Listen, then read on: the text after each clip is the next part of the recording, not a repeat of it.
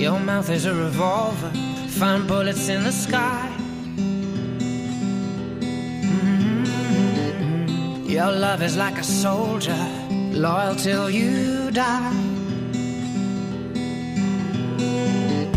And I've been looking at the stars for a long, long time. I've been putting out fires all my life.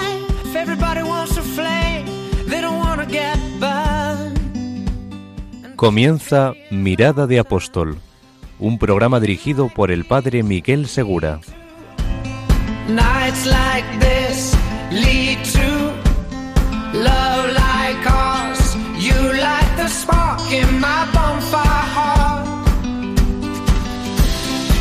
Muy buenas noches, bienvenidos a la última hora del primer día de la semana. Esta vez vamos a tratar de un apostolado que tenemos especialmente en el corazón en esta casa y que afecta a todos los cristianos. ¿Has recibido alguna vez algún sacramento? ¿Quién fue el que te bautizó? ¿Y quién fue el que te dio la primera comunión? Probablemente fue un sacerdote. En el programa Mirada de Apóstol ya hemos hablado alguna vez de la promoción vocacional siendo padre de familia, cómo puedes tú eh, atender ese regalo inmerecido y enorme que te hace el Señor cuando uno de tus hijos siente la vocación. Pero ahora queremos tratar el tema desde otro punto de vista. ¿Cómo podemos hacer apostolado participando en la promoción vocacional? ¿Cómo podemos ayudar a este misterio en la Iglesia que tiene tanto que ver con la evangelización? ¿Que tiene tanto que ver con la educación en la fe? ¿Cómo podemos ayudar a que haya muchos itinerarios de fe que comiencen a través de personas que se han entregado totalmente a Dios. Hoy vamos a dedicar este programa de una forma muy concreta a preguntarnos cómo puedo ayudar yo a la promoción vocacional en la iglesia. ¿Qué es lo que puedo hacer? Y para ello nos acompañan don Andrés Ibarra Satrustegui. Muy buenas noches, don Andrés. Buenas noches. Y nos acompaña un seminarista de segundo año, Aniceto Vadillo Aguilera. Buenas Muy- noches. Muy buenas noches. Dentro de poco vamos a comentar con vosotros por qué están aquí, a qué se dedican, qué ideas tienen que darnos y cómo podemos participar todos los cristianos en esta actividad trascendental para la vida de la Iglesia, la promoción vocacional.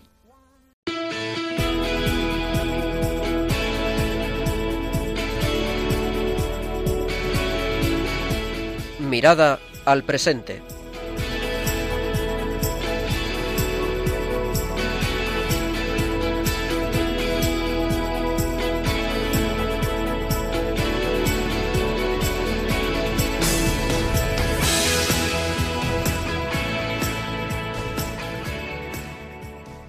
Empezamos esta primera parte de nuestro programa, esta mirada al presente.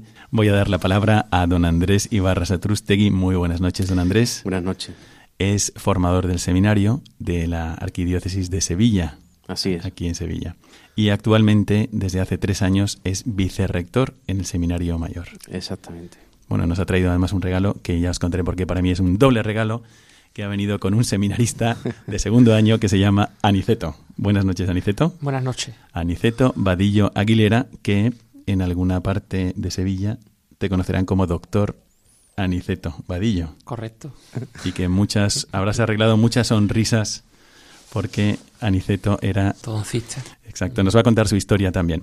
Bueno, queremos preguntarle a don Andrés eh, qué es lo que ha hecho antes de ser vicerrector en el Seminario Mayor, para que nuestros oyentes sepan que, quién, a quién están escuchando.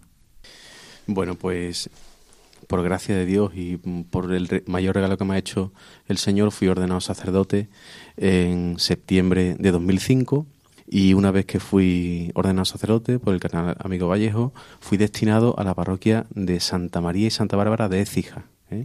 Allí estuve de vicario parroquial con don Esteban, mi, querido párroco que en paz descanse, durante esos dos años, pues dedicado a, la pastoral, a los niños, a la vida también de clausura, porque era capellán de, las carmelitas de allí, de Écija. Y muy bien, muy bien, la verdad que muy feliz. Fueron dos primeros años magníficos de sacerdocio, mm, que terminaron muy pronto, porque en el 2007 fui destinado también por el cardenal a- al pueblo de Paradas. ¿no? Allí he estado cuatro años de párroco en la parroquia de San Eutropio. Han sido años mm, intensos y felicísimos, ¿no? Porque el Señor me dio la oportunidad de estar al frente de una comunidad viva, eh, donde, donde la verdad que se veía muchísimo y muy presente ¿no? las ganas de, evangelización, ¿no? de, de, estar siempre con el Señor. Allí estuve cuatro años, como digo, y después eh, fui enviado por don Juan José, nuestro actual arzobispo, al seminario menor, porque él llegó con, con la idea de abrir de nuevo en nuestra diócesis el seminario menor y junto con otro compañero más, con Javier Nadal, pues los dos fuimos destinados como formadores allí al, seminario menor. Que sería una aventura. Aquello una aventura porque además yo mm, nunca había estado en un seminario menor, entonces pues lo primero fue, bueno, ¿y esto cómo será? no Porque bueno, si yo ahora estoy en el seminario mayor y quieras que no, bueno, tú allí viviste y sabes más o menos con lo que te puedes encontrar, ¿no? Pero, pero en el seminario menor para mí era todo nuevo, ¿no? Y, bueno, sí tenía al menos la, el regalo o la consolación de que de director espiritual que yo siempre me muevo muy bien en ese terreno, el Señor me ha concedido esa don. Entonces, bueno, pues, pues iba muy seguro por lo que yo he vivido y por lo que yo podía transmitir también a los chavales, ¿no? Y eso, pues al menos sí me ayudaba. Ahí estuve cuatro años y en el 2015 me envió como vicerrector, como estoy actualmente, al seminario, al seminario mayor. Y bueno, es verdad que cambia todo mucho, porque no es lo mismo ser director espiritual que formador. Sin embargo, mantenerme ligado a esta tarea de la formación, pues la verdad que es entusiasmante. Eh, es, un, es, algo muy delicado, pues porque bueno, tienes en tus manos a los futuros sacerdotes y eso eh, te hace sentir muy pequeño, ¿no? Pero a la vez también sientes que, que el Señor está ahí, ¿no? Y, la verdad que es una, una tarea apasionante y, bueno, y me encuentro muy feliz, muy, muy agradecido al Señor. Bueno, pues además de mandar un gran saludo a todos sus fieles de Écija y de Parada. Mandamos un saludo a los seminaristas que a lo mejor hasta ahora ya están dormidos, pero mañana escucharán el podcast del programa. Bueno, y también está con nosotros Aniceto. Y Aniceto, bueno, voy a contaros por qué para mí es mm, ha sido una gran alegría verle hoy, que ha venido al programa, porque nos conocimos ya hace tiempo eh, por internet. Eso. Aniceto nos lo, nos lo contará, nos lo contará. Eh, nos conocimos por internet y después perdimos el contacto y nos volvimos a encontrar de una forma muy curiosa a través de un sacerdote que ahora mismo es misionero en Perú. También nos contará esto Aniceto, muy interesante. Y luego fuimos juntos de misiones. También me encantaría que contara alguna de sus experiencias. Pero de momento vamos a, preguntarle a Aniceto un poco sobre su pasado. Porque, eh, queridos oyentes, cuando te dicen yo vengo del seminario, ¿Tú has estado en el seminario de tu diócesis? ¿Sabes cómo es? ¿Qué necesidades tiene? ¿Dónde se están formando los futuros párrocos? ¿Estás colaborando con ellos de alguna manera? Yo conozco muchos seglares que sí lo hacen. Pero para muchos otros, esto que es como el corazón de la diócesis donde se preparan los que Dios ha llamado para entregarse completamente en el servicio ministerial, a veces es un sitio muy desconocido. No sabemos quiénes están allí. Vamos a conocer a uno de ellos, Aniceto. ¿Cuál es tu pasado antes de ser seminarista? ¿Qué hacías? Bueno, pues yo, como tú bien has dicho, pues era, ortodoncista, me dedicaba a la, odontología y, bueno, trabajaba en una clínica de, del Saucejo y también lo compaginaba con otras consultas más. Iba una tarde a, una clínica de Casariche y estuve un tiempo también en un centro médico en, en Lucena. Yo mi vinculación con, con la parroquia era pues a, través de la hermandad. Yo soy de la hermandad de Jesús Caído de Osuna y bueno, era secretario, también fui diputado de juventud y mi relación con, la iglesia pues era a través, a través de ella. Yo me considero una persona muy feliz, tenía pues prácticamente todo lo que, lo que hay que tener en la vida, esta sociedad que nos ha impuesto, ¿no? Y, yo creía que, lo era.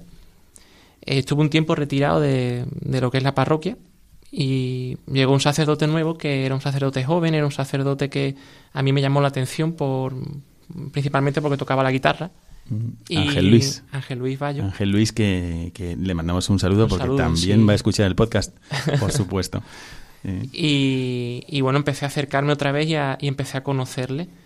A las pocas semanas de, de conocerle, pues yo empecé a plantearme inquietudes, ¿no? De decir, bueno, yo a este lo veo muy feliz, yo, a mí, yo no estoy tan feliz como él y demás y empecé a, hacer un poco visión de mi pasado y a darme cuenta de, la presencia del Señor en mi vida durante tanto, desde que yo era pequeño. Me venían a la mente, pues, veces que a lo mejor mis tíos yo tengo un hermano, se llama Vicente, íbamos allí al pueblo, a, a Jaén, y a mi hermano le regalaban chapas de la cerveza o de la Ah. Coca-Cola, y a mí me daban estampitas de santos, Así. porque era lo que, lo que me gustaba. Y, y bueno, empecé a tener inquietudes, pero a mí me daba mucha vergüenza hablarlo con, con este sacerdote porque se había convertido un poco en, en mi amigo. Y entonces empecé a, a investigar por internet y encontré una página que era vocaciones.net, quiero recordar, Org. org.org, Vocación.org. y, y había una sección que ponía ¿te puedo ayudar? Y yo me sentí seguro escribiendo allí porque no sabía con quién estaba hablando y mandé un email y me contestó el, el padre Miguel.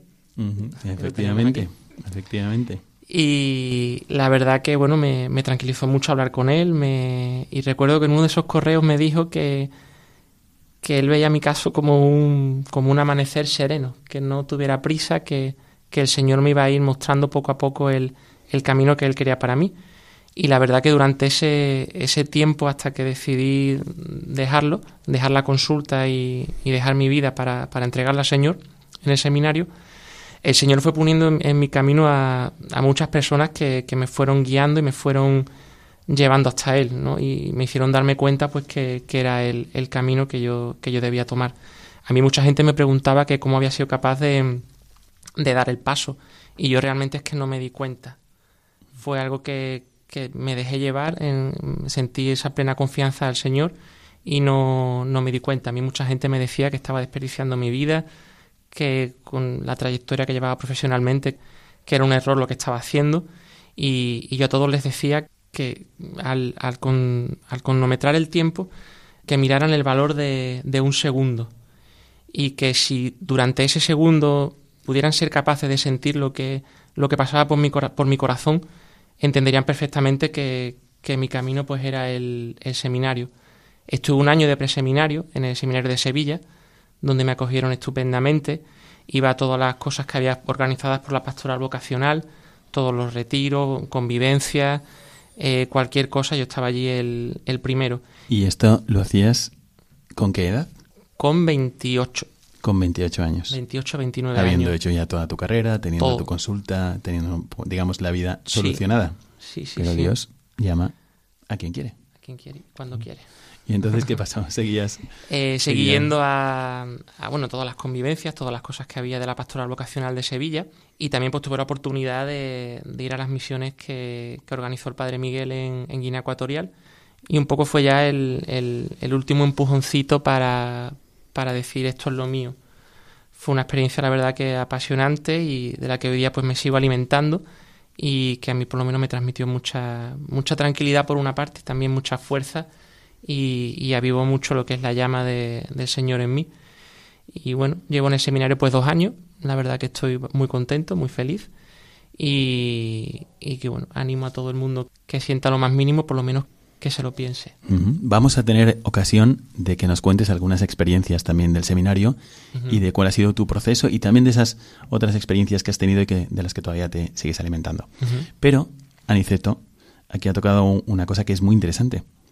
Dios llama a quien quiere y cuando quiere también. Quiere. Don Andrés, ¿usted cuándo sintió la llamada al sacerdocio? Porque puede ser que alguien nos esté escuchando y diga, bueno, yo pues eh, todavía no cumplo 28 años como Aniceto, así que esto es bastante, queda bastante lejos de mí. A ver, ¿usted cuándo tuvo esta experiencia? Es curioso porque se puede decir que fue casi una llamada en dos tiempos, ¿no? Un tiempo un poco menos consciente y otro momento mucho más consciente. Yo he tenido la suerte de nacer en una familia pues cristiana, católica, practicante, ¿no? Con, con unos padres que, que siempre han sabido muy bien qué es lo importante que tienen que transmitir a sus hijos, ¿no? Entonces, entre esas cosas que yo nunca podré olvidar y que hoy valoro mucho cuando lo veo es ir a misa toda la familia juntos, ¿no?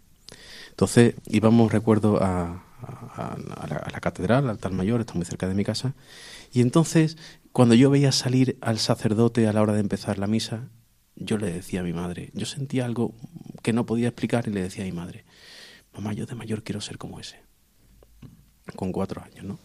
Después es curioso que un día la profesora, no se me olvida, ¿no? Mm, En el colegio eh, empezó a preguntar a cada uno, bueno, ¿qué queréis ser de mayor, no? Con cuatro años. Pues lo lógico, ¿no? Pues yo quiero ser ingeniero, yo quiero ser, no sé lo que sea, ¿no? Y yo dije, yo quiero ser cura, ¿no? Realmente la, la profesora se quedó un poco sorprendida, ¿no? Y, y recuerdo que para el día siguiente me dice, para el día siguiente, por favor, Andrés, aprende una bendición para que cuando vayamos a comer aquí tú seas capaz de decir esa, esa bendición. Claro, eso uno va creciendo y al final se va metiendo en, lo que va viviendo y, se queda un poco como en el olvido, ¿no? Sin embargo, como es verdad que en mi casa y yo mismo nunca he dejado de, estar cerca del Señor porque he tenido grandísimas personas que me han mostrado este camino, pues mm, llega un momento en el que empiezo la carrera y, y empiezo a sentir de una forma muy clara, muy clara, muy clara, como dice San Ignacio los ejercicios, sin dudar ni poder dubitar, ¿no? En un primer modo de elección, que el Señor me llama, ¿no? Un chispazo muy claro, muy claro, muy claro, en el que el Señor me pedía la vida, ¿no? ¿Y qué carrera estaba estudiando? Estaba haciendo Derecho. Yo siempre, desde chico, quería ser abogado y tener mi despacho y tener mi familia, mi, lo normal, ¿no? Pero sin embargo el Señor, de una forma muy clara y a la vez muy fuerte, pues me pedía la vida, ¿no? Eh, lo primero fue estar muy asustado, ¿no? Porque, bueno, asustado y después decir, cura yo, si eso es un rollo, ¿no? Eso, eso cómo puede ser. Yo, claro, mm, el cura que hace, ¿no? Bueno, hace muchas más cosas de lo que yo veía, evidentemente, ¿no? Sobre todo porque cuando Dios se fija en ti, mm, quiere hacerte eh, tremendamente feliz, ¿no? Que es lo que a mí me faltaba por descubrir, ¿no? Claro, yo descubrí a un Dios tremendamente vivo en mi vida, tremendamente eh, loco por hacerme feliz y, y yo estuve luchando dos años contra mi vocación. Dos años contra mi vocación porque porque yo tenía novia. Y para mí, claro, ella representaba el futuro eh, mucho más inmediato, eh, porque la relación, gracias a Dios, iba, iba muy bien. Y entonces, bueno, pues, pues luchaba mucho contra el Señor agarrándome a ella, ¿no? Hasta que un día empecé a descubrir, bueno, pues que mm, cuando yo pensaba en mi futuro con ella, yo no, yo no sentía en mi interior que fuera feliz. Sin embargo, cuando yo pensaba en lo que el Señor me estaba presentando, realmente mi corazón se iba detrás de eso, ¿no? Y, yo pensé, digo, mira, si yo quiero a esta niña que la quiero con locura, yo no puedo ser falso con ella. Si Dios me quiere para ser cura, ella tiene otro camino.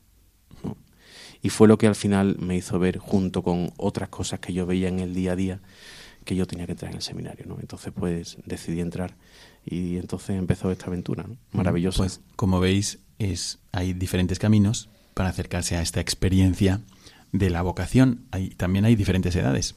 Aniceto a los 28 años, don Andrés primero a los 4, luego a los 18 y luchando hasta los 20.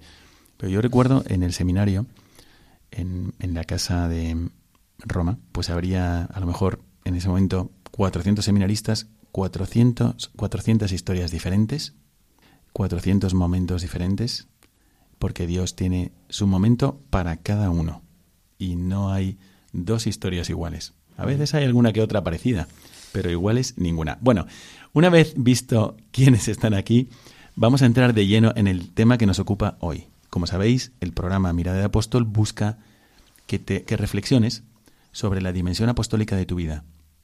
Y hay algo, un apostolado desconocido muchas veces, que es el de la promoción vocacional.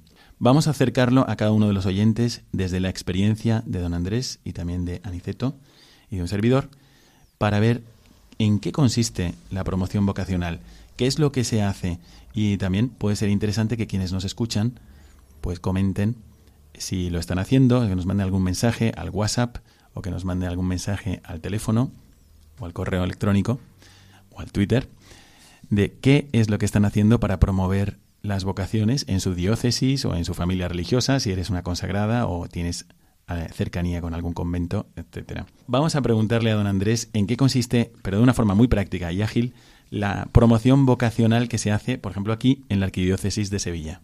De alguna forma, lo que la Delegación Diocesana de Pastoral Vocacional hace eh, parte de un equipo vocacional. ¿no? Mm, que, ¿Cuántos son? Que se compone por cuatro seminaristas de distintos cursos del seminario y después, sobre todo, aunque la pastoral vocacional recae sobre todo los formadores ¿no? de seminario mayor y menor, hay tres que estamos más metidos en el tema, ¿no? que es el director espiritual del menor, don Manuel Jiménez, don Antero como mm, rector del mayor y del menor también, y, en este caso yo, ¿no? Como vicerrector también. Entonces estamos hablando de, siete personas. Siete personas. Siete personas. En, ¿Qué que- hacen que en reuniones, en reuniones semanales, pues un poco mm, eh, se ponen al servicio de la diócesis. Entonces, trabajamos sobre todo el fin de semana y, lo que hacemos es preparar cosas porque hay demandas. Por ejemplo, hay párrocos que te, que te llaman y te dicen, me gustaría tener la oportunidad de, de que los seminaristas prepararan un retiro para estos jóvenes de confirmación porque se van a confirmar, quiero que tengan una experiencia de encuentro con el Señor. Bueno, pues se lo preparamos también de una manera no solo vocacional sacerdotal, sino vocacional para, para chicos y chicas, ¿no? Sobre todo el, el, el tema yo creo que aquí, y es una cosa que tenemos muy clara desde la delegación, aunque también es verdad que, que trabajamos el tema sacerdotal, ¿no?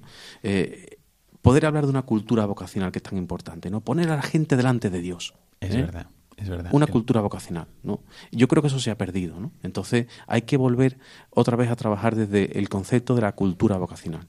En ese sentido, vamos a parroquias. En ese sentido, eh, eh, preparamos convivencias vocacionales mensuales para los posibles candidatos que quieren discernir su vocación. Eh, preparamos también una jornada de puertas abiertas que en la que enseñamos el seminario, la gente conoce los seminaristas, conoce el lugar en el que viven, ¿no? Preparamos también en esas convivencias vocacionales, pues a veces las tenemos en el seminario, otras veces salimos el, fin de semana entero a, a un- a una realidad o a, o algún sitio donde nos interese pues estar también con, con los candidatos. Organizamos también oraciones vocacionales en el seminario y, y después, pues sobre todo, mucho acompañamiento porque también hay, hay sacerdotes que nos llaman, mira, me parece a mí que tengo aquí un joven, tú puedes venir a verlo, ¿no? Y entonces, bueno, pues también se trata mucho de, de- de ese acompañamiento y de ir, de ir viendo si en el momento en el que está, pues este joven le, le puede venir bien el que llega al seminario, o todavía necesita un trabajo más personalizado por parte del, del- del formador que le acompañe, ¿no? Entonces, también desde, bueno, desde la vida de otros sacerdotes, sí está viva la cultura vocacional, por lo menos Sí. la mayoría de ellos que acuden a- al seminario para decir, oye, acércate, ¿no? que te tengo que presentar a un joven. Sí, sí, sí. Vamos a hacer una cosa, para que nuestros oyentes, como si les tomásemos de la mano y pudiésemos meterles que se pudieran asomar a una reunión vocacional, ¿no? de estas que tienen semanalmente, son un regalo de Dios, no se pueden perder, hay que acogerlas. Entonces, me parece un gran ejemplo que tengan esta reunión vocacional semanal. ¿Qué es lo que pueden tratar en una reunión vocacional? Y luego vamos a preguntarle a Niceto también, como que también él tome de la mano a nuestros oyentes y se los lleve a una convivencia vocacional. ¿Cómo las viviste tú en el seminario? ¿En qué consisten? ¿Con ¿Qué modalidades hay de convivencia vocacional? ¿A, a dónde podrían invitar, por ejemplo, una madre de familia, un, un abuelo, un padre de familia, un tío, a su, a su nieto o a su sobrino o a su hijo? ¿no? ¿A qué le estaría invitando si dice vente a una convivencia vocacional? ¿no? A ver, don Andrés. Bueno, pues si queremos meternos en una reunión de, de- del equipo, ¿no? Mm, La, suelo tener, la solemos tener lo- los miércoles. Evidentemente lo primero que se empieza es rezando, ¿no? Lo primero es la oración.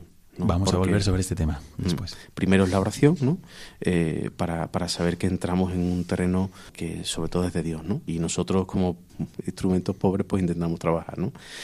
¿Qué hacemos? Pues sobre todo mm, empezamos a revisar lo que ya hemos hecho, ¿no? ¿Qué hemos hecho el fin de semana pasado? Hemos ido a esta parroquia, hemos tenido la convención vocacional, empezamos a revisar lo que hemos hecho, ¿no? Y, y si, si pudo haber algún candidato, si ha surgido cualquier chaval, o si, bueno, lo que sea importante hablar, ¿no?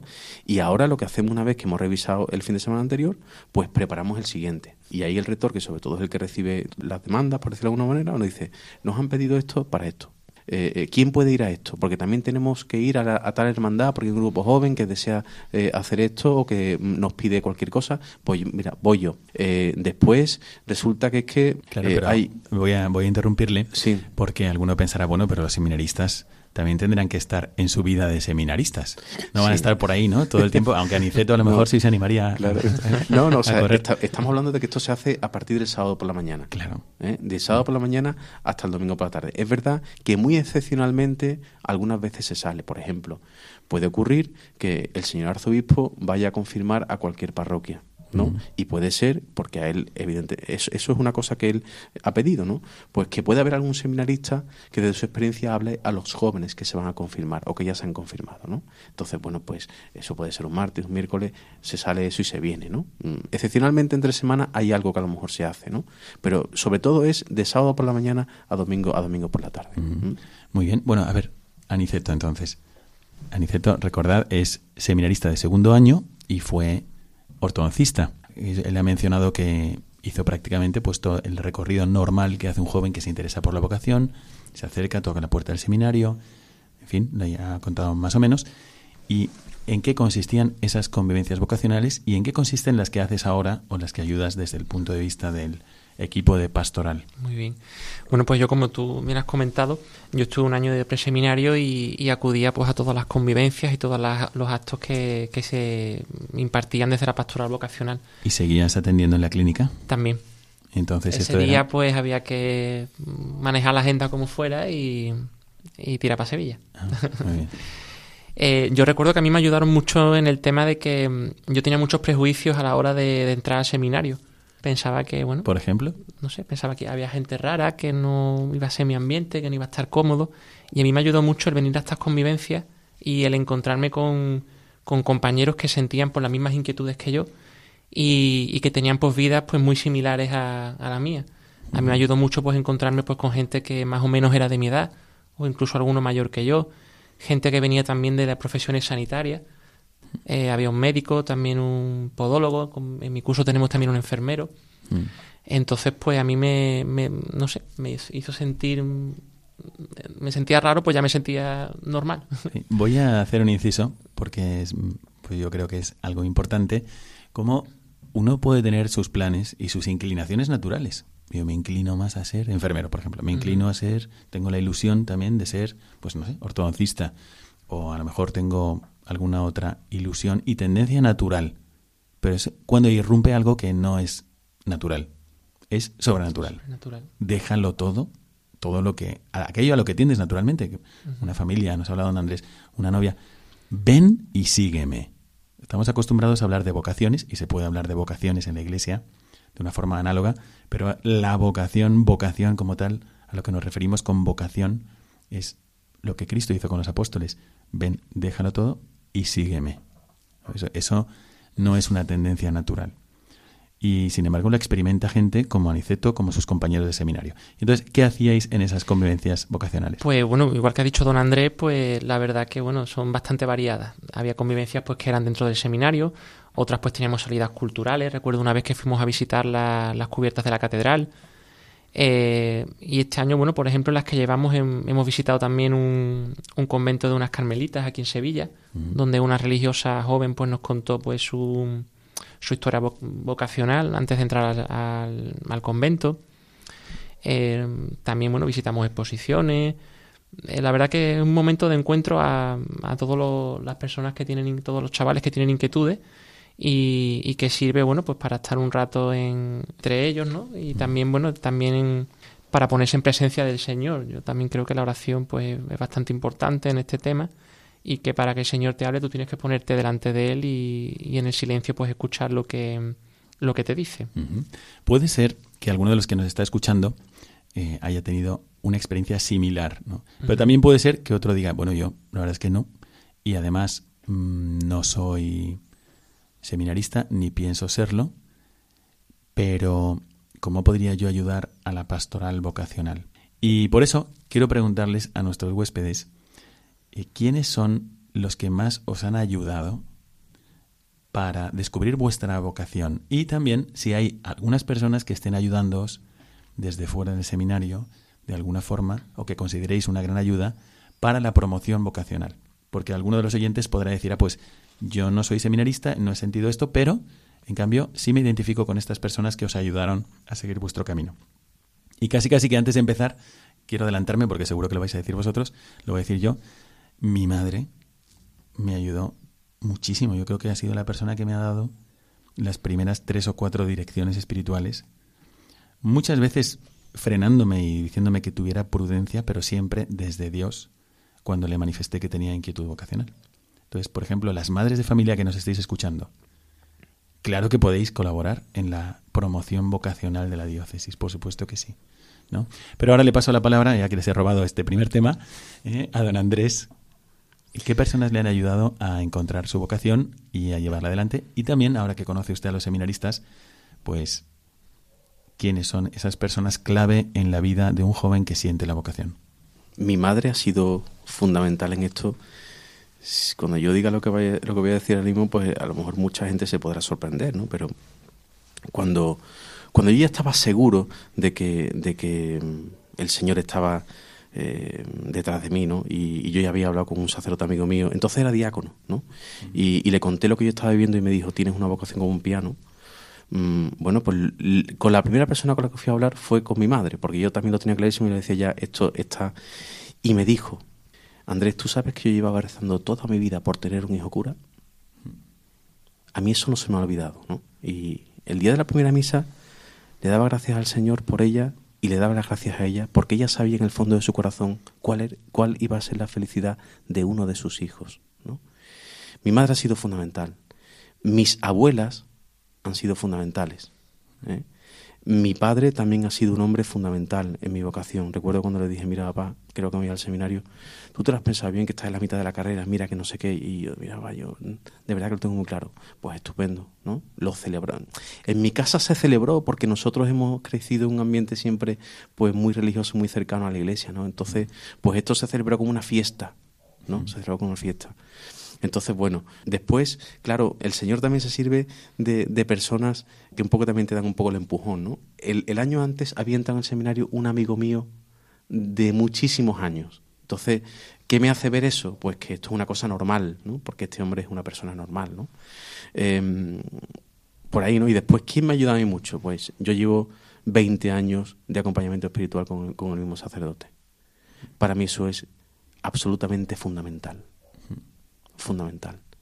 Antes era cada 15 días, ahora es una vez al mes. Está hablando, está hablando de, de, una persona a la que le abre su corazón, que le guía, que le ayuda a subir, digamos, la montaña de la santidad. No, la sube por ti, pero te ayuda, te señala el camino. Para mí eso es fundamentalísimo, ¿no? Después tengo que dar, para mí ha sido fundamental, evidentemente, los formadores, que fueron instrumentos de Dios para mi vocación, ¿no? Y después, mi párroco del sagrario, que recientemente ha muerto, don José Gutiérrez Mora, ¿no? Para mí fue un hombre excepcional. Después, ahora te encuentras con gente que realmente valora valora la figura del sacerdote. Y nosotros, yo lo confieso y a veces me sorprende, pero me sorprende para dar gracias a Dios, ¿no? Como te llaman de distintos sitios porque quieren que hables a los jóvenes, desde colegios, desde hermandades, ¿no? Desde, desde distintos ámbitos, porque piensan que es importante que los jóvenes sepan pues que hay unas vocaciones concretas, como puede ser la, vocación al sacerdocio, que, que, tienen que conocer otros porque ven felices a los curas, ¿no? Y quieren hacer ese servicio también a los jóvenes. O sea, si alguien es feliz siendo cura, ¿por qué no puede ser ese hombre mediación del Señor para que otro joven también se dé cuenta de que a lo mejor esa es su vocación, ¿no? Entonces, ¿cómo puedes ayudar? Pues realmente yo creo que primero valorando valorando cómo el Señor cuando llama, llama para que alguien sea feliz independientemente de la vocación que quiera para cada uno, ¿no? Y, intentar que los demás conozcan, ¿no? Cuáles son los caminos que Dios también ha querido para que sus hijos sean felices, ¿no? y, en ese sentido, pues nos encontramos, ya digo, con distintos ámbitos en los que la gente, pues, se convierte un poco como, como de, de, primera avanzadilla para que después llegues tú, ¿no? Y, seas capaz de compartir con los demás lo que a ti te ha hecho feliz y, te, y te, te hace permanecer feliz también en tu día a día. Pues como veis, efectivamente la vocación es un, es un hecho primero real, o sea, se da la llamada de Dios a dejarlo todo y seguirle, esto es una constatación, pero también es un hecho que cuando Dios llama a alguien le da todos los medios y las ayudas necesarias para seguirle. Y aquí en, el, en la historia de don Andrés, pues hemos visto cómo efectivamente te provee también de esos ejemplos, ayudas, consejos que te puedan ayudar para seguir adelante. Aniceto, ¿Cuáles son, digamos, esos apoyos que has tenido para seguir adelante? Porque puede ser que algún oyente se identifique con alguno de ellos o diga, bueno, yo podría haber sido uno de esas personas. Yo, bueno, en, por parte de mi familia, pues tuve un respeto absoluto. No era pues tan joven como, como don Andrés. Y, y, ante todo eso, mucho respeto. Y al principio, quizá, pues mi madre no lo tomó en demasiada estima. Yo entiendo, bueno, que los padres buscan lo que es mejor para, para cada uno. Y, si ella pues pensaba que en ese momento pues esto no era lo, apropiado pero no, no, lo aprobaba demasiado. Pero con el paso del tiempo al ver ella pues que, mi felicidad pues iba en aumento que cada vez pues estaba más contento más realizado y demás pues el apoyo siempre el respeto desde el principio. También yo guardo mucha estima a, una, unas tías de mi madre que eran que eran solteras que, realmente fueron amigas que me enseñaron a, a rezar. Todas las noches bueno ellas vivían con nosotros en casa y no, yo recuerdo que nos acostaban a mi hermana y a mí cuando éramos pequeños y, fueron las que nos, enseñaron un poco lo que es el, el tema de, rezar antes de acostarte y por lo demás, bueno, ya cuando, cuando ya empecé a entrar un poco en el, en el tema este vocacional, pues todos los sacerdotes que me han acompañado desde el principio, empezando pues por Ángel Luis, Padre Miguel también, eh, todos los formadores que en el seminario, ¿no? Don Andrés Ibarra, Andrés Ramírez, Antero Pascual también, y, yo creo que también que el Señor te va poniendo en el camino a, gente o a personas, ¿no? Que, que te van guiando y te van enderezando si en algún momento pues tú puedes desviarte un poco. Yo recuerdo que antes de entrar al seminario tuve momentos de dudas porque era un cambio bastante grande y, a pesar de que uno va con una entrega total y una confianza en el Señor, pues surgen esas dudas. Y el Señor en, cada momento iba poniendo gente en, mi camino que, me hacían darme cuenta de, del regalo tan grande que, había recibido y, de la importancia que tenía el, dar ese, ese sí.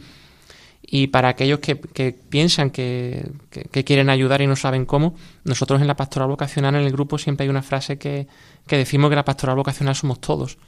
Y yo creo que es tarea de todos el, llevar esta misión de, evangelizar, de también apoyo bueno, lo, que, lo que dice Andrés, de, valorar los testimonios que, damos. Nos, llaman muchas parroquias y, y muchos grupos para que para que demos esos testimonios y, la verdad que yo me sorprendió este año al estar en, tantos sitios diferentes y, conocer gente distinta, el, ver que tu testimonio le, llega a la gente y que bueno, que, no es indiferente. Eh, bueno, pues vamos a pasar, esto nos da pie para tocar uno de los temas, se nos acaba el tiempo, ya estamos, nos hemos pasado un poquito, pero vamos a tocar dos temas porque es una de las maneras como puedes ayudar en la pastoral vocacional de tu diócesis de tu congregación, de tu espiritualidad, de lo que sea, la pastoral vocacional, todos podemos hacer lo que vamos a decir ahora. Lo ha señalado don Andrés, lo ha mencionado también Aniceto, y es la oración. Entonces le vamos a pedir brevísimamente a don Andrés eh, cómo puede influir la oración de una persona y en qué ámbitos de la pastoral vocacional puede influenciar esta, esta actitud de ser orante. Si, si es Dios que lo es, el que el que se comunica, ¿no? Y se comunica desde, desde siempre, ¿no? Y se da en aquello que comunica. Y, Él es el que sabe cuál es la felicidad que, que, nos espera cada uno y que Él tiene en su corazón para cada uno. Es indispensable hablar con Él. Y la oración que es, sino ese diálogo, ¿no? Entonces, yo pienso que es muy importante eh, eh, primero aquel mandato del Señor, ¿no? Orad al dueño de, su de, la mies para que mande obreros a la mies, ¿no? Y, en eso siempre empezamos nosotros, como yo decía ante la reunión, pidiendo al Señor eso, ¿no? Hay que pedir al Señor vocaciones, ¿no? Que al final es pedir y acordarte de todos los hombres, es decir, que todos sean felices desde lo que tú quieres para ellos, ¿no? Yo creo que eso es así. Y después hay que poner a la gente, a los jóvenes, delante de Dios para que descubran cómo Dios les mira, cómo Dios es vivo en su vida y cómo Dios realmente tiene un proyecto de felicidad para ellos. Para mí la oración es abrir el corazón a quien te quiere y descubrir eh, realmente eh, eh, ese, ese, amor que tiene por ti en el proyecto de felicidad que te regala. Y entonces nosotros en, en, las convivencias vocacionales o en las oraciones vocacionales que hacemos en el seminario dejamos mucho tiempo al silencio. Ofrecemos un texto de la escritura, ofrecemos un texto que pensamos que pueda ayudar y ahora dejamos que el joven, pues delante del Señor, lo medite, lo rece y hable con él, ¿no? Hable con él. Y en el diálogo es cuando tú puedes encontrar, bueno, a quien vas conociendo poco a poco y, en ese ir conociéndolo te vas dando cuenta de que realmente tiene algo importante para ti, ¿no? La oración es ese diálogo en el que tú, pues, terminas por encontrar bueno, que es lo que Dios también te pide, ¿no? Aparte de, de, encontrar primero a un Dios maravilloso, ¿no? Yo creo que eso es lo primero, ¿no? Efectivamente. Efectivamente, yo concuerdo totalmente con usted. Y, queridos oyentes, la oración, en la oración, cuando un joven siente la vocación, lo primero que tiene que hacer es orar. Orar. Porque el que sabe qué vocación tiene en la vida es Dios. Dios, Y no le va a dejar con la duda. Así que lo primero de todo es orar. También la dirección espiritual, como decía don Andrés antes, y los sacramentos, la vida de los sacramentos. Acércate a la persona que a lo mejor te está llamando. O acerca a ese joven a la persona que a lo mejor le está llamando. Bueno, además de esto, que quisiéramos hacer una mención muy muy breve de un medio que no tenían en generaciones anteriores. Nosotros lo tenemos y lo usamos. Y a lo mejor alguno de vosotros también se encuentra en la tesitura de poder usarlo o poder mejorarlo con lo que tú eh, sepas o las personas que tú conozcas. A lo mejor puedes ayudar a tu diócesis a mejorar también en este campo, que es la promoción vocacional por Internet. ¿no? Entonces, eh, Aniceto, ¿qué está haciendo la, o qué hacéis desde el seminario para, o desde la promoción vocacional, desde el equipo de promoción vocacional, para facilitar a, quienes sientan esa llamada eh, el acceso por Internet? ¿Tú crees que los jóvenes lo demandan, lo quieren, lo buscan? Yo creo que sí, porque el primer caso que, empezó por internet fui yo. Eh, yo creo que bueno que por lo menos en, mi, en mi caso fue eso. Yo tenía vergüenza, tenía miedo, ¿no? De, de hablarlo con el sacerdote de mi parroquia y, lo que vi más fácil fue el acceso directo por, por internet. Eh, y ya pues a partir de ahí vino lo demás. Nosotros en la, en la pastoral vocacional del Seminario de Sevilla eh, tenemos una página web que se llama pues www.seminariodesevilla.com donde en el apartado hay un apartado que pone pastoral vocacional donde vienen pues bueno pues todos los teléfonos de contacto perfiles de redes sociales y demás donde pueden ponerse en contacto con, con nosotros pues tanto personas que quieran nuestra presencia en sus parroquias o sus grupos de catequesis o también pues cualquier joven que tenga cualquier tipo de, de inquietud y quiera pues acercarse a nosotros. Sobre esto vamos a volver un poquito más adelante, ahora lo hemos mencionado, pero vamos a pasar a comentar brevemente en la segunda parte de nuestro programa, hoy un poquito más breve de lo normal, algunos de los de las ideas y de las columnas que nos ayudan desde el magisterio para pensar en la importancia de esta promoción vocacional. Así que vamos a interrumpir aquí esta primera parte del programa y pasamos brevemente a ver la segunda mirada al magisterio.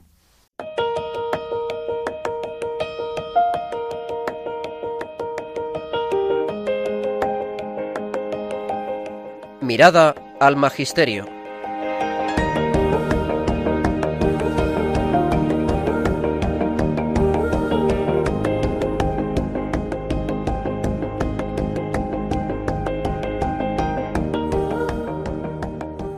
En esta parte del programa tan interesante no queremos dejar de mencionar alguna frase del magisterio, también porque tenemos ese hábito de mirar hacia el magisterio de la Iglesia, que es como una traducción del Evangelio a nuestra vida, a nuestro tiempo, ¿no?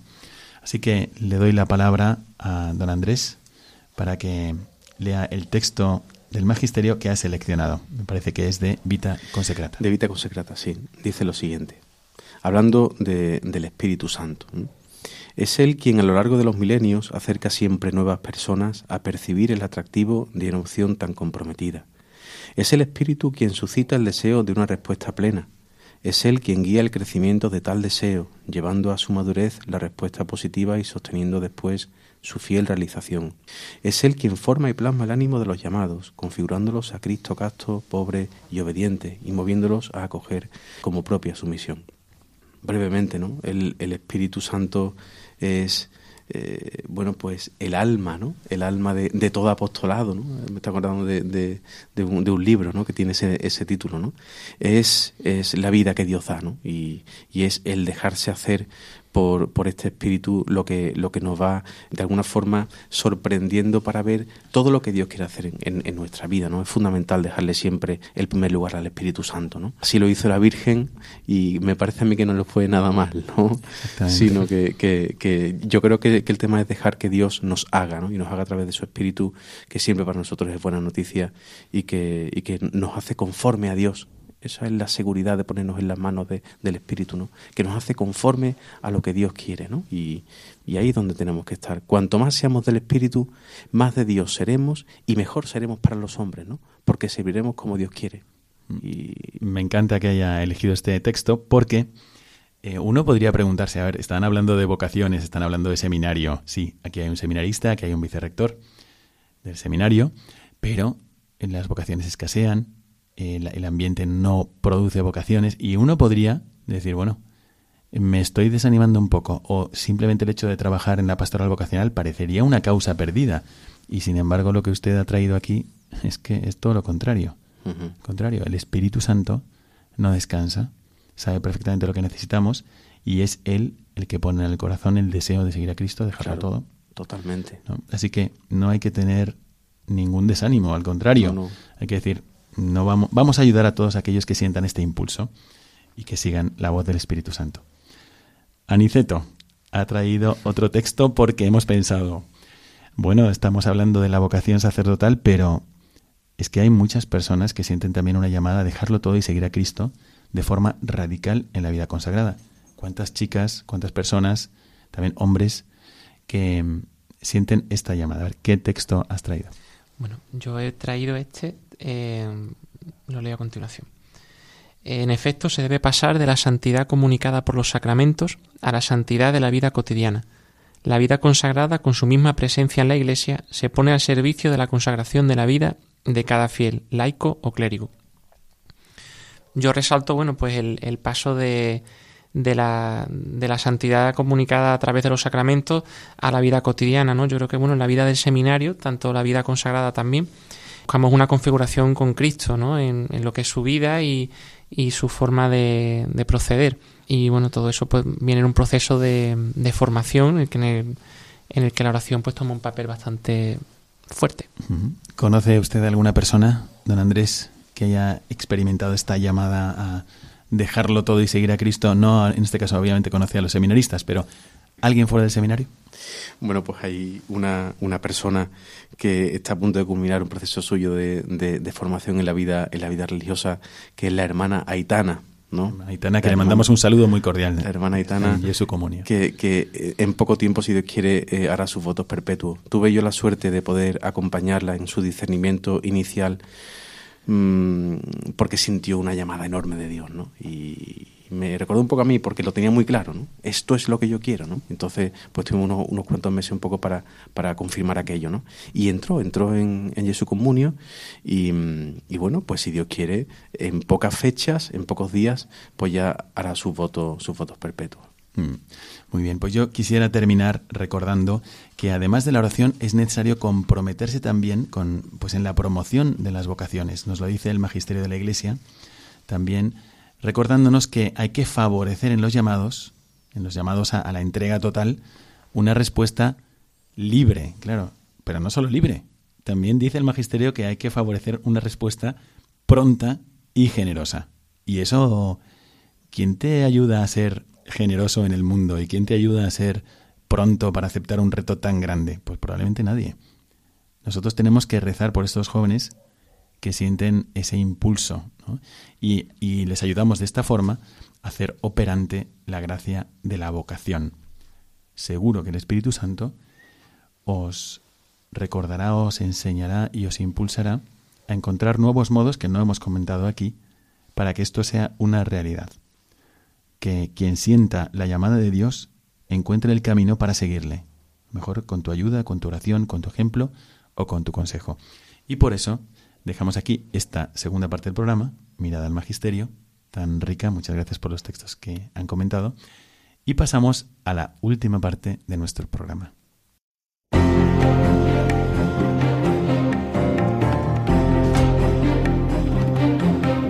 Mirada al futuro.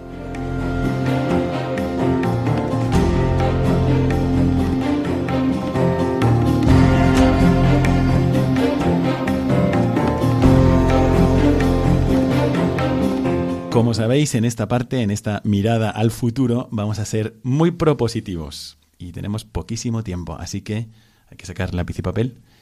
Y comentamos qué es lo que puede hacer un cristiano para ayudar en la promoción vocacional. Pensad, ¿he hecho yo algo para ayudar en la promoción vocacional de la diócesis? ¿He hecho yo algo para ayudar a, a mi seminario? ¿Me he interesado de alguna manera por los chicos que están tratando de dar y, toda su vida y de asemejarse, como decía Aniceto, a Jesucristo? ¿Estoy mm, respaldando este intento de la diócesis de, que exista un seminario? Seminario viene de seminare, de sembrar. Están tratando de sembrar esas, esas acciones y actitudes del apóstol que ayudará a mis hijos, a mis nietos. Bueno, pues a ver qué es lo que podemos hacer para ayudar en la promoción vocacional Bueno, pues aquí hay algunas propuestas, yo creo, ¿no? que pueden ser mm, eh, acordes para esto. Eh, el, seminario, por ejemplo, una vez al año abre sus puertas, ¿no? En la, jornada de puertas abiertas, ¿no? ¿Qué puedo hacer yo que soy catequista? Pues animar a mis jóvenes a que vayan. Animar a mis jóvenes a que vayan. Un catequista podría animar. Claro, un catequista puede animar o, o- o cualquier diputado de juventud de una hermandad, se me ocurre, ¿no? O de formación. Oye, Bueno, eso- ¿por, qué nos, por qué nos acercáis, no? Mm, mm, Eso es algo, mm, bueno, que, que- que es bueno, ¿no? Conocer cosas eh, que, que real- realmente puedan llenar nuestra vida, ¿no? Aquí en, en Andalucía pues hay muchas hermandades y efectivamente si uno dice, a ver, ¿cuántos diputados de juventud hay que levante la mano que hayan hecho este, Claro, claro. este propósito, ¿no? Entonces eso, por ejemplo, ¿no? Mm, Después también mm, se puede ayudar eh, en el tema de, de la red de oración por las vocaciones que tenemos nosotros también en la diócesis de Sevilla, ¿no? O sea, mensualmente o semanalmente o quincenalmente se manda un correo electrónico a la persona que se ha apuntado para que rece por las vocaciones un día determinado, un momento determinado, cuando sí lo, lo estime, ¿no? Sí podría ser también para cualquier otra diócesis que tuviera esta, esta misma cadena de oración por las vocaciones. O si tú eres un seglar, por ejemplo, que no has estado en esa cadena, pero a lo mejor podrías reenviar esta, esta idea tan buena, ¿no? De un enlace por un correo diciendo, mira, apúntate a la oración por las vocaciones. tal día cuando quieres hacerlo en el mes y se te manda la oración y ya está. Ahora yo creo que es fundamental, Padre Miguel, una cosa que voy a decir ahora. Yo creo que, y apuntando sobre la cultura vocacional, creo que es importantísimo, importantísimo, cuanto más fieles seamos nosotros a nuestra propia vocación, sea la que sea, eso apunta a que alguien se apunte a nuestra felicidad. El, el sacerdote feliz, el religioso feliz, el casado feliz, el soltero feliz, eso es un reclamo para cualquiera que esté buscando y pueda encontrar en la felicidad de otro el deseo que su corazón busca y que Pues su corazón tiene. Me parece Creo que eso es fundamental. Me parece fundamental, muy bien explicado y que aquí encontramos una manera de colaborar todos en la pastoral vocacional tan importante, ¿no? Mm. La forma Vive de- tu vocación. Eso es, eso es. Tu fidelidad a, a Dios al final es la felicidad de tu vida. Y eso es lo que por contagio tantas veces decimos eh, ocurre, ¿no? Entonces me parece que es muy fundamental eso. Mm. ¿Qué más? ¿Qué más podríamos hacer, Aniceto? ¿Alguna sugerencia de cara al periodo que viene? Bueno, os recuerdo que dentro de nada tenemos aquí el miércoles de ceniza. ¿no? También alguno puede decir, bueno, a, a lo mejor no se me ocurre nada para el seminario, pero este programa está también para despertar tu dimensión apostólica y seguramente la cuaresma te ofrece muchas ocasiones. Pero volvemos a Aniceto y qué es lo que podríamos hacer para ayudar, por ejemplo, en la pastoral vocacional. Bueno, pues apoyo bueno la, la postura de don Andrés de, de participar en todas las actividades que organizamos desde la pastoral vocacional, desde puertas abiertas, red de oración por las vocaciones, también por las convivencias que tenemos mensualmente. Eh, bueno, la verdad que a- ayudar ¿no? a, a Y promover todas estas ya, actividades. ya- ya que estáis aquí, eh, obviamente estamos hablando de sugerencias que igual nos está escuchando alguien de otra diócesis y dice, bueno, me parece muy interesante lo que están haciendo en Sevilla. Eh, podríamos hacerlo también en nuestra diócesis o en nuestra congregación o en nuestro convento, ¿no? Cosas que se han comentado aquí muy interesantes. ¿no? Pero ya que estamos aquí, ¿tenéis alguna convivencia pronto? Bueno, pues la semana del fin de semana del 17 y 18 tenemos una convivencia vocacional que mm, era en, en Villanueva del Río y Minas. Que bueno, que están invitados pues todos aquellos que estén interesados en, en pasar un fin de semana, bueno, cerca del Señor y que tengan pues alguna inquietud vo- vocacional. Tenemos un Via Crucis también preparado para el día 16 por la tarde en el seminario. Y digamos el, el colofón de, de todo esto, bueno, pues el 12 de marzo la jornada de puertas abiertas. El 2 de marzo, jornada de puertas abiertas. Y para los que sean de otras diócesis, pues seguro que a través de las páginas de internet de la propia diócesis van a encontrar propuestas muy similares. ¿no? Yo quisiera ir concluyendo ya este programa, pero voy a decir otro medio. Hay, mientras estábamos preparando el programa, hay algo que don Andrés comentaba que es muy necesario que vivamos los sacerdotes, que es la cercanía a los jóvenes, don Andrés.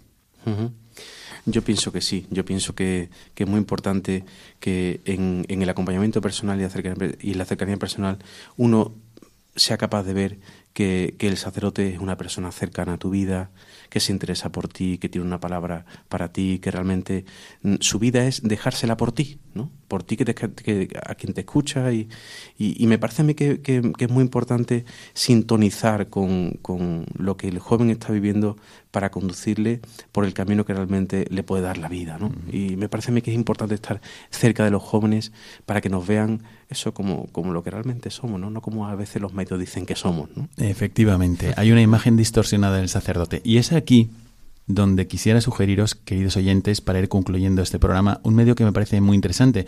Si es verdad que los sacerdotes tenemos que esforzarnos para estar cercanos, es verdad también que cualquier fiel de la Iglesia Católica puede ayudar a su sacerdote, a su párroco, a que sea cercano. Claro, los sacerdotes no tenemos todos la misma personalidad, ni el mismo impulso apostólico tampoco, porque cada uno es cada uno. Cada uno tiene su personalidad, su pasión, su carácter. ¿No podrías tú ayudar a tu párroco, a, lo mejor un sacerdote de, tu colegio, de tu hospital, de tu cárcel, a ser más cercano con los demás? Necesitamos ayuda. Y, y, siempre agradecemos que haya esos otros cristianos que nos ayuden a llegar a las ovejas más necesitadas. Así que os propongo este medio de promoción vocacional. En lugar de caer en la crítica fácil hacia lo que no hacemos los sacerdotes, que realmente muchas veces lo merecemos porque no somos perfectos, convertir esas críticas en ayudas eficaces. Decir, mire, le invito aquí a conocer a esta persona, me gustaría presentarle a esta otra. Eh, quisiéramos que nos ayudara sacerdotalmente en esto. Y cuánto agradecemos los sacerdotes que se nos vea como lo que queremos ser. Nosotros no queremos ser muros que eviten que las personas lleguen a Dios. Queremos ser puentes y necesitamos vuestra ayuda para serlo. Así que aquí tenéis un medio más. Quisiera agradecer de todo corazón la presencia de don Andrés Ibarra. muchísimas, muchísimas gracias por haber venido, don Andrés Ibarra Satrustegui. Y también la presencia de un seminarista, como sabéis, ha estado aquí con nosotros, de segundo año, Aniceto Vadillo Aguilera. Gracias a ti. Eh, muchísimas gracias por venir, por compartir con nosotros vuestra experiencia en la pastoral vocacional y desde aquí un grandísimo saludo a todos aquellos que ya hacen todo lo que pueden por este tema tan sensible para la Iglesia y tan necesario. Gracias a los que rezáis, muchísimas gracias a los que estáis implicados, a todos los sacerdotes, obviamente obispos, sacerdotes, a todos los agentes de pastoral y a todas las familias que tenéis este, este gran tema en, en vuestro corazón. La promoción de las vocaciones sacerdotales en la Iglesia la promoción de la vida consagrada en la Iglesia. Muchísimas gracias por todo y desde aquí, don Andrés y un servidor, Padre Miguel Segura, os mandamos la bendición sacerdotal. Que Dios os bendiga.